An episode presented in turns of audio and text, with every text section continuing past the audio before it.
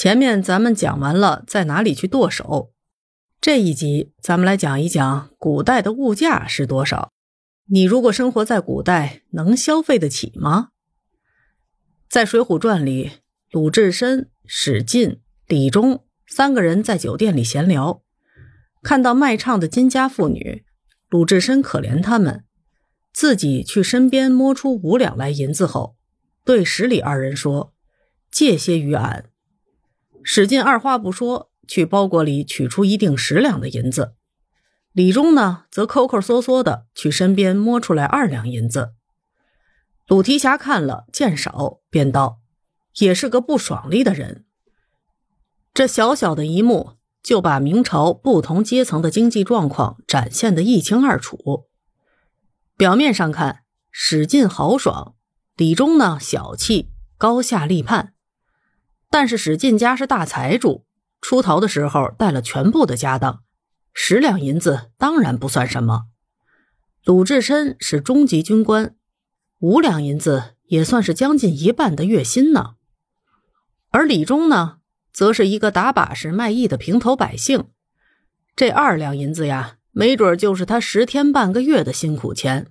白银可不好赚呐，白银。在晚唐初露货币化的苗头，到了北宋成为一种通用的定价参照物，主要是被用于帝王赏赐、政府开支、百姓课税以及对官员的贿赂。仅就贿赂而言，很容易看到白银的优势。试想啊，你要贿赂一个官员，是推着一车铜钱好呢，还是怀揣着一袋银锭好呢？前者招摇过市。估计不是胆大包天的官员，还真不敢收。同样，在还没有产生钱庄的时代，一个北京的商人带着十万贯钱到了广州做生意，真是无法想象艰辛的旅程啊！市场呼唤一种体积小、价值大又不轻易贬值的货币，从宋朝起，开采量就大增的白银，自然就脱颖而出。朱元璋当了皇帝之后，将北宋政府的用银方法全部继承了，但是不准民间流通，大力推广所谓的大明宝钞。老百姓又不是傻子，他们才不会相信一张纸上写上一贯，就真把它当成一千个铜钱。在流通的过程中，一贯的纸币实际购买力通常不足面值的一半。在明朝中叶。纸币信用彻底破产，到了新钞一贯实估不过十钱，旧钞仅一二钱的地步，以至于机之事肆，过者不顾。以集权著称的帝国政府也不得不向经济规律低头。正统元年，也就是一四三六年，刚刚即位的明英宗，或许是出于收买人心的目的。宣布废除祖宗之法禁银令，从此之后，白银成了市场上的主币，铜钱和纸币降为辅币。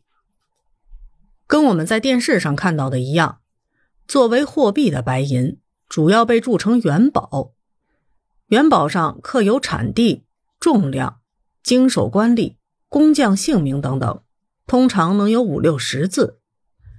船形的元宝便于缠在腰间，使腰缠万贯的说法成为可能。如果真要在腰上缠上一万贯铜钱，土豪也得累死。最为常见的五十两元宝面额太大，平时的交易呢，只用《水浒传》中好汉买酒的散碎银子。银锭上传达的信息非常重要，因为市场上流通的元宝都是合金的。含银量不同，比如清朝的北京有松江银，上海有二七宝银，长沙有用象银，全国约有一百多种银锭。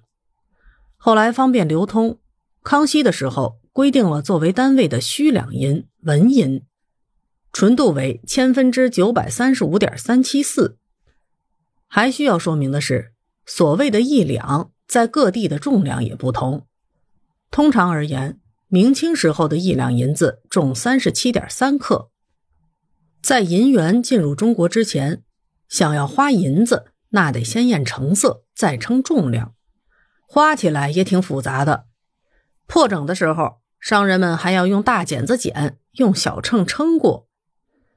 将白银换算成人民币，通常是以米价为中介。